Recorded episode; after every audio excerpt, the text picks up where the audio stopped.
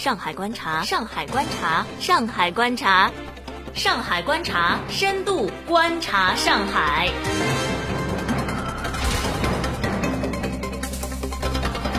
各位听友，大家好，欢迎走进今天的上海观察，我在上海向您问好。今天我们要关注的话题是：上海学车费用过万，驾校赚翻了吗？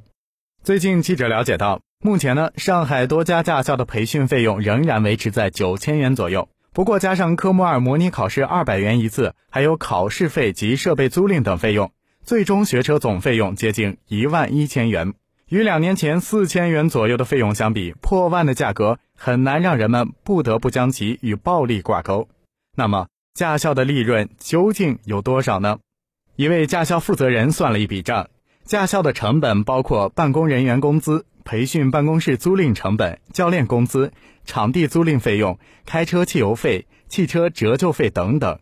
这些费用呢，有的可以按照人头算，有的是分摊到每辆车身上。有的是隐性成本，比如教练费用，考出一个学员给一千二百元；汽油费，每位学员有八十升的指标，约六百元；场地使用费，一辆车一年约一万五千元，按照一辆车每年培训出二十五名学员计算，平摊到每位学员身上的场地费是六百多元。此外呢，还有车辆折旧费、设备更新费、驾校聘用的会计、招生等办公人员成本、办公室租赁成本等。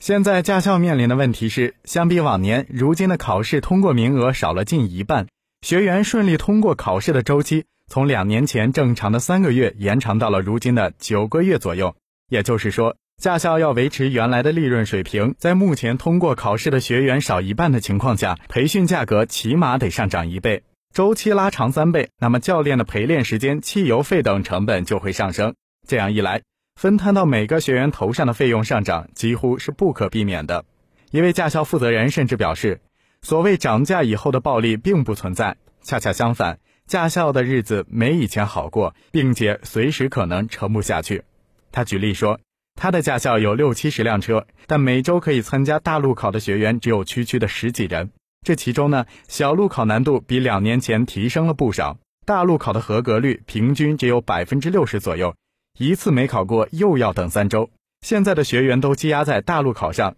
就他的驾校起码积压了百余人。除此之外，由于学员通过率低，驾校教练能拿到的钱也没以前多，教练人数上也有所流失。不过，也有驾校承认，因为学车报名排队的人多，驾校无力消化，在成本上升的基础上，驾校也会适当提高培训价格，拦住一部分报名者。那至于这个提价比例是多少呢？驾校并未透露。就在上海驾校培训费用节节上涨、排队时间长的同时，有部分外地驾校打着低价和速成的招牌来到上海招揽学员。他们称，只要支付四千到五千元左右的学费，就可以在上海练车。考试前一天到当地参加临场模拟即可，第二天考试就行。最快呢，两个月就可以拿到驾照。甚至呢，还有外地驾校打包票，除了理论和科目二考试。其他人工监考的科目都能搞得定考官，拿到驾照后在上海使用完全不受影响。不过，行业人士表示，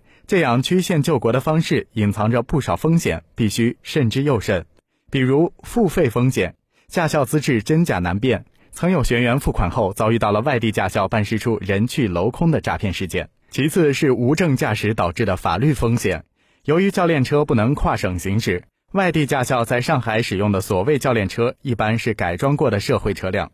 学员在这样的车上学驾驶，相当于无证驾驶私车，一旦被抓，按规定被拘留十五天。还有的是学车期间的安全事故风险。上海驾校规定，学车期间发生的一切交通事故都百分百由驾校承担。过往呢，有学员练车时不小心撞死其他学员，或者把车撞损的情况，都由驾校担责。若在外地驾校所谓的上海练车场练车，一旦发生事故，全责难辨。最后是年审和违规的问题。虽然外地驾照可以在上海使用，但一旦违规扣十二分，回炉需要去当地车管所上理论课培训考试，六年一次的审核也需要去当地审核。行业人士表示，外地驾校的场地人工费用相对较低。以及考试通过率相对较高，都令他们的培训成本比上海低了不少，也反映在了学车价格上。但上述风险都是在外地驾校学车必须承担的隐性成本。